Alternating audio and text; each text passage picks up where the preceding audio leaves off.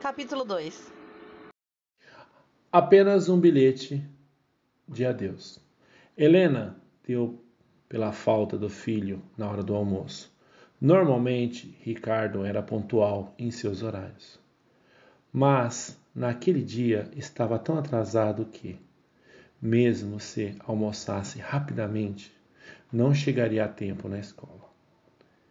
Nesse instante, ela se lembrou da discussão que eles haviam tido na noite anterior. Ricardo ia mal nos estudos e, embora o ano ainda estivesse na metade, suas notas indicavam que ele dificilmente conseguiria ser aprovado. A discussão, mais uma vez, fora motivada por sua falta de interesse na escola, já que aquela seria sua segunda reprovação seguida. E Helena, nessa ocasião, fora mais dura do que nunca.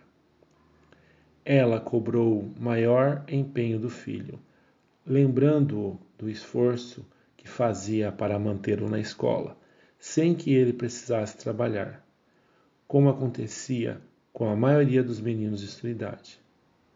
Esse, aliás, era um dos orgulhos de Helena. Ele havia se separado de Rubens, o pai de Ricardo meses após o nascimento do menino, e desde então assumiria o compromisso de criá-lo e educá-lo, sem ajuda de ninguém, principalmente de Rubens, cuja maneira de viver provocava a separação do casal.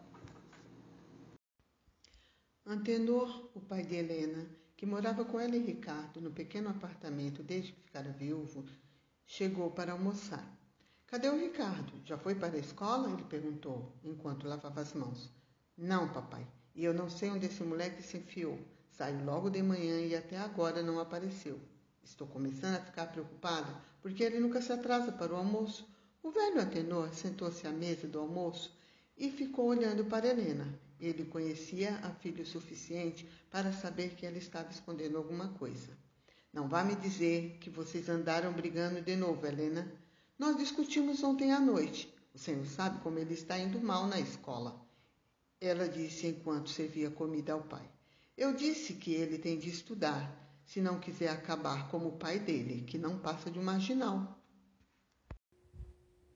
Papai, o Ricardo fugiu de casa. Olha o bilhete que eu achei no quarto dele, falou enquanto mostrava o pedaço de papel em que Ricardo informava ter ido a Belo Horizonte atrás do pai. Antenor abraçou a filha, que soluçava, e depois de acariciar-lhe os cabelos, disse calmamente: Eu sabia que isso ia acontecer, mais cedo ou mais tarde, minha filha. O jeito agora é avisar o Rubens e pedir para que ele se encontre com Ricardo lá. Eu vou chamar a polícia, avisou Helena, livrando-se do braço do pai.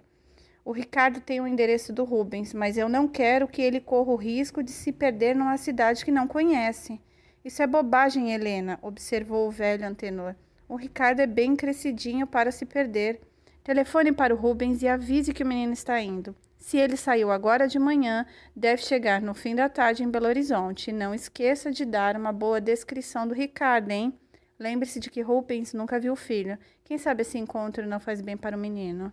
Helena olhou com uma expressão contrariada para o pai, mas pôs-se a procurar o número do telefone que Rubens lhe dera quando fora morar em Belo Horizonte.